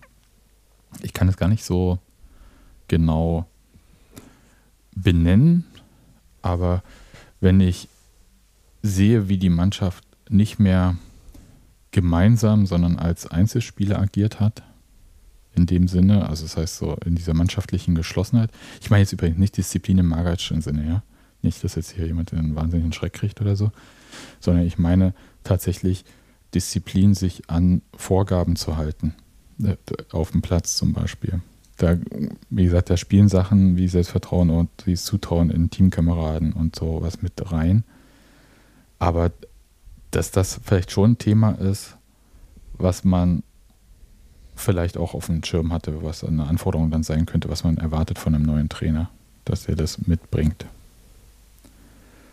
und der Mannschaft vermittelt. Es gibt ja auch so Situationen, ja, wo man halt. Gut, aber ganz ehrlich, das ist, äh, das ist ein normaler Teil der Stellenausschreibung, oder? Ja, aber es gibt ja auch Phasen, wo man sagt, okay, ist auch egal, wie ich da hinstelle, das läuft dann schon. Und, äh, oder man kann halt Sachen laufen lassen. Und ich dann glaub, hätten wir ja Ausfischer behalten. Das war ja nun jetzt nicht eine Entscheidung des Vereins alleine. Sondern das geht ja schon, also ich bin schon der Meinung, dass das ein Thema ist, was man irgendwie hat. Hm. Also auf eine gewisse Art. Ja, okay. Aber ich kann es halt auch nicht weiter benennen oder so. Ich glaube aber, dass das äh, tatsächlich ein Faktor ist und woran das liegt, dass das nicht so funktioniert hat, ob halt irgendwie, weiß ich nicht, ob Spieler reinkommen, Führungsanspruch haben oder was auf dem Platz sagen und andere sagen, ja, was will der mir denn jetzt sagen? Weiß ich nicht, ob das so ist. Aber wichtig wäre schon, dass irgendwie klar ist, also dass für die Mannschaft auch klar ist, ähm, wo sie hin will während eines Spiels. Ich glaube, das sind auch so äh, Sachen, die sich halt je nach Kontext anders präsentieren. Also das wirkt geschlossener, wenn man irgendwie äh, kollektiv Erfolg hat und es wirkt zerbröselnder, wenn man kollektiv keinen Erfolg hat. Kann auch sein. Aber war ein Gedanke, den ich hatte, den ich, glaube ich, ganz klar da irgendwie bei Bielica erwarte, dass das irgendwie kommt. Ob das so wird, weiß ich nicht. Wie gesagt, wir haben ja alle drei gesagt, wir kennen ihn nicht. Wir haben jetzt irgendwie Sachen über ihn gelesen. Wir haben ihn in der Pressekonferenz reden gehört. Und den Auftritt fand ich übrigens ziemlich aufgeräumt und gut zwei Sachen, die mich leicht irritiert haben. Einerseits der Fakt, dass er eine Dynamo-Vergangenheit hat. Zweitens, dass er sich als Soldat des Vereins beschrieben hat. Aber das ist vielleicht auch so ein äh, Kontextding. Naja. Soldat, Soldat des Vereins fand ich übrigens total äh, fantastisch, weil das, da ich, da ich, wir haben das live gesehen hier zu Hause. Ah, ich Steffi gesagt, das hat er aus dem Kroatischen gesagt. Das war, das war mir bestimmt, bin ich mir ganz sicher, dass er das so gesagt hat und dass das halt auch, ich weiß auch, was er damit meint. Das ja. ja. also auf Deutsch hätte man vielleicht gesagt, ich bin immer der Diener des Vereins oder so. Ja, also kurz zum Kontext, die Frage war danach, wie er sich irgendwie vorstellt, zum Beispiel junge Spieler aus dem eigenen Nachwuchs zu fördern. Und seine Antwort war, äh, dass es bei gewissen Vereinen, die er trainiert hat, sich aus dem Kontext ergeben hat und dass er aber überzeugt jeweils die Strategie seines Vereins umsetzt und das hat er dann so beschrieben. Ist vielleicht auch übrigens noch so ein Thema, äh, weil du es jetzt gerade sagst, äh, überzeugt die Strategie des Vereins umsetzen da saß ja auch Oliver Runert bei der äh, Vorstellungspressekonferenz dann neben ihm. Das ist ja schon dann der Vorgesetzte des Trainers und auch die Person, die den Kader verantwortet. Und der Trainer muss ja damit dann zurechtkommen. Und es ist ja auch so eine Zusammenarbeit, die funktionieren muss. Und mein Gedanke, als es darum ging, irgendwie einen Nachfolger für Urs Fischer zu finden, war ja, du musst ja auch einen Trainer finden, der mit dieser Rolle klarkommt. Da gibt es ja auch Trainer, die haben dann so eine eigene Agenda, die sie da fahren. Und sie müssen gleichzeitig so klar für sich sein, dass sie mit diesen hm, jetzt schon leicht verklärten Urs Fischer Figur, dass sie das nicht stört. Da habe ich jetzt nur der erste Eindruck. Bei Bielitzer, glaube ich, bei äh, so Gefühl wird schon klappen. Das dürfte nicht das Thema sein. Aber es ist nur ein erstes Gefühl. Mal sehen, ob mir das äh, in einem halben Jahr auf die Füße fällt. Ja, nach, so, nach einer PK irgendwie sich hundertprozentig sicher zu sein, was das jetzt für ein Typ ist, ist, glaube ich, auch ein bisschen schwer. Super schwer und vor allem, Daniel hat es ja auch irgendwie mal vorhin gesagt, wir wissen ja auch nicht, wie er dann jetzt trainieren lässt und was und so, wie die Mannschaft umsetzt. Und Bielica selbst hat ja gesagt, am Anfang wird er nur als äh, versuchen, irgendwie, ich paraphrasiere jetzt irgendwie, in die Köpfe der Spieler zu kommen, weil er sowieso nicht mit denen richtig viel trainieren kann. Also. Ja, eben. Also, ne, deswegen hat er ja er hat jetzt erstmal keine große Möglichkeit. Er muss jetzt eigentlich erstmal gucken, dass er die Spieler kennenlernt. Ähm, er hat sich ja auch Spiele von Union angeguckt, klar, ne, macht man ja so als Vorbereitung. Ähm, und dadurch wird er auch wissen, wie wir bisher gespielt haben und wird sich da jetzt erstmal so ein bisschen anpassen, bevor er dann wirklich irgendwie ernsthaft an Dingen arbeiten kann, weil die Zeit ist ja dafür einfach überhaupt nicht da. Die werden morgen bestimmt nochmal eine Trainingseinheit machen, bevor sie dann äh, sich auch losmachen zum, zum Spiel in Braga. So, dann ist das Spiel in Braga, dann haben sie auch wieder nur ein paar Tage Zeit, bis sie dann äh, schon wieder nach München müssen. Also, ja. Fahren die nochmal nach Hause vorher? Da habe ich nicht nachgefragt. Ich werde mal fragen. Äh, ich habe die Info aus dem Zeughaus irgendwie nicht bekommen. Ich glaube, die Brieftaube hat irgendwie sich den Flügel gebrochen oder so. Deswegen kam da bisher noch nichts. Okay. Ähm. Ja. Aber insgesamt, wie ist denn euer Gefühl? Also, es gibt ja so Trainervorstellungen, wo du denkst so, pff, und dann gibt es so Trainervorstellungen, wo du sagst, okay, und dann yeah. So, ich finde, der hat eigentlich einen, einen, richtig guten Eindruck gemacht. Ähm, äh, ja, auch also wie Daniel auch schon gesagt hat, ne, sehr klar, sehr aufgeräumt mit sich selbst. Der hatte jetzt auch irgendwie seine letzte Trainerstation vor 40 Tagen oder so beendet. ähm, wenn ich es richtig im Kopf habe. Und von daher hat er jetzt auch Zeit gehabt, um den Kopf wieder ein bisschen frei zu kriegen, um sich noch ein paar Sachen anzugucken, was er auch gesagt hat, was er gemacht hat. Ähm, von daher, ja, abwarten und Tee trinken. So, ich denke mal, dass Olli Runert und alle anderen, die da irgendwie in der Entscheidung mit drinne hängen, sich ja nicht ohne Grund für ihn entschieden haben, wenn sie mit mehreren gesprochen haben und dann vertrauen wir halt einfach mal wieder drauf, dass das funktioniert und dass es einer von den guten Transfers ist und nicht einer von denen, die halt nicht so gut einschlagen. Daniel, wie ist dein Gefühl? Der ist gerade mal kurz nicht da. Ah, okay. Also dann sage ich, dass ich ein okayes Gefühl habe. So. Ist jetzt, also bin jetzt nicht übelst euphorisch, denke aber, dass es seriös ist. Und lass mich überraschen, ehrlich gesagt. Könnte halt wieder einer sein, der vielleicht auch ein paar Jahre länger bleibt, finde ich. Da. So vom ersten Eindruck halt. Siehst du, und das habe ich überhaupt nicht. Aber ich habe auch die Erwartung gar nicht. Ja, na klar, wenn im Endeffekt, wenn der jetzt dafür da ist, uns über die Saison zu bringen und dann halt wieder gehen darf, auch okay so. Aber ich habe das Gefühl irgendwie, dass das schon für ein bisschen was Längeres angelegt ist. Dazu haben sie jetzt aber auch gar nichts weiter gesagt erstmal. Äh, vielleicht schaut man da auch einfach, wie das jetzt verläuft. Ja, was ist die durchschnittliche Verweildauer oder die Halbwertszeit von einem Trainer im Männerprofifußball? Irgendwie sowas wie 18 Monate vielleicht ja. als Durchschnitt. Dann wären ja zwei, zwei, drei Saisons schon länger. Das kann man sich irgendwie ja immer vorstellen, wenn es halt funktioniert. Kann natürlich auch immer sein, dass es irgendwie kurzfristiger ist und dass man irgendwie, bis man so einen Glücksfall wie Urs Fischer findet für die Situation, der so gut passt und dann so erfolgreich ist. Das kann man, glaube ich, nie einplanen. Und das kann man aber auch das wusste man bei Aus Fischer ja auch vorher nicht. Sondern das muss, äh, hat sich ja auch erst durch den Erfolg ergeben. Das wusste er vor allem auch nicht. Ja, von daher macht es ja auch gar keinen Sinn, das quasi vorher zu prognostizieren. Genau, das hat er, das hatte er ja auch gesagt, dass er ja deswegen nicht mit Familie nach Berlin gekommen ist, Urs Fischer, weil nicht wussten, wie lange das denn jetzt eigentlich dauert, dieses Abenteuer Deutschland. Und das könnte ja nach einem halben Jahr schon wieder vorbei sein und das würde sich ja gar nicht lohnen, dann alle irgendwie und so. Aber ich habe tatsächlich diese Erwartung jetzt einfach gar nicht, sondern für mich geht es gar nicht um Bielica an sich. Das ist für mich Soldat des Vereins. Können wir so mal, bleiben wir vielleicht dabei. Und das Ziel ist einfach Klassenerhalt. Auf dem Weg dahin wird er Union kennenlernen, Union wird ihn kennenlernen. Ich glaube, dass Union schon ein bisschen speziell ist in bestimmten Abläufen. Quatsch. Und dann werden wir schauen, ob das so passt oder nicht passt. Aber die wichtige Aufgabe liegt ja sowieso jetzt erstmal so in diesem sportlichen Bereich und dann bin ich gespannt, ehrlich gesagt, was er jetzt rausholt aus diesen Spielen.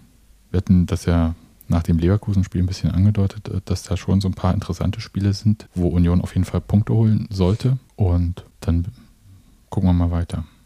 Aber prinzipiell, ich sag mal vorsichtig optimistisch bin ich. Jetzt nicht euphorisch, aber auch jetzt nicht, sag ich sage, um Gott, wie kann man den holen und der kann ja nicht immer Hütchen aufstellen oder so. Das auf keinen Fall. Daniel, die Frage hatte ich. Äh Dafür hat er seinen Co-Trainer bei. Ja, ein positiver Indikator ist ja schon mal, dass Lothar Matthäus nicht überzeugt ist. Das überzeugt mich schon mal sehr. Ach, naja. Also, aber eigentlich wollte ich darüber auch gar nicht reden. Daniel, äh, weißt du, Union-Infos liest du nicht, aber so einen Scheiß hast du wieder auf dem Schirm. Ich habe heute einen kurzen New, äh, News-Dive gemacht und das gesehen und dann eigentlich auch schon gleich wieder geduscht und mich wieder abgetrocknet und bin wieder gegangen. Okay. Das ist interessant, weil wenn du jetzt über Lothar Matthäus redest, müsste ich über Marcel Reif reden, habe ich aber keine Lust zu. Daniel, ich habe dich vorhin gefragt, aber da warst du gerade nicht da. Was hältst du denn jetzt von dem Trainer? Positiv, negativ, neutral? Also konsequent nach meinen eigenen Maßstäben dafür, wonach man eine Trainerin äh, so beurteilen sollte, habe ich absolut keine Ahnung. ich habe die Wikipedia-Seite gelesen. Da auf der Basis dessen kann ich nichts sagen. Scheint mit den Mitteln, die er jeweils gehabt zu haben, einigermaßen relativ dazu erfolgreich gewesen zu sein. Keine Ahnung. Na gut. Der Ballesterer hatte uns noch ein Interview rausgesucht, das die mit ihm während der oh ja. Zeit in der Österreich irgendwie geführt hatten. Bei Lustenau oder bei der Austria oder beim Wolfsberger AC. Ähm, um es mal kurz zu sagen, wo er da so trainiert hat. Ja. Wolfsberger AC, da denke ich sofort an Silvio, der von Union kommend dorthin gegangen ist. ja. ja. Äh, nee, genau, die hatten das irgendwie noch verlinkt, kann man sich dann oh, auch nochmal durchlesen. Ich kam da jetzt noch nicht zu. Ja, können wir verlinken. Dann machen wir da mal einen Haken dran. Ballesterau.at sowieso Top-Fußballmagazin. Okay, dann kommen wir jetzt noch zu einer wirklich unfassbar positiven Nummer. Und zwar, es geht um Bischofswerda. Daniel war da schon mal, Ja, es hat natürlich geschneit. aber die Mannschaft hatte keine Schneeschuhe an, sondern Fußballschuhe. Und das Team von Trainerin Eileen Pöse hat 5 zu 0 beim Bischofswerda FV gewonnen und hat damit wirklich eine Wahnsinnsbilanz nach dieser Hinrunde gezogen. Äh, Ski hatte Bock, äh, können wir. Können Das jetzt auch wirklich äh, überlegt, Daniel. nee, ich habe nur gewartet, bis du kurz äh, atmest. Äh, Vielleicht höre ich einfach auf mit Atmen. Ja, ich bitte. wollte sagen, die Mannschaft, elf Spiele, elf Siege, entsprechend 33 Punkte, 68 zu drei Tore und damit unangefochtene Tabellenführerin der Regionalliga Nordost. Respekt. Was gleichermaßen hart ist, ist aber eine viermonatige Winterpause. Das finde ich krass. Tja, Naja, wenn du aber bedenkst, dass äh, die Frauen in der Regel nicht im Profistadien spielen, genau, meistens auf Kunstrasen oder auf Rasenplätzen, die aber auch keine Rasenheizung drunter haben, dann ergibt das Ganze schon wieder irgendwie Sinn. So scheiße wie es ist. Und die haben ja auch nun, wenn man halt sieht, elf Spiele, ähm, es ist ja eine kleine Liga. Nadine, du hast mir aufgeschrieben, 11. Februar Testspiel beim Hamburger Sportverein.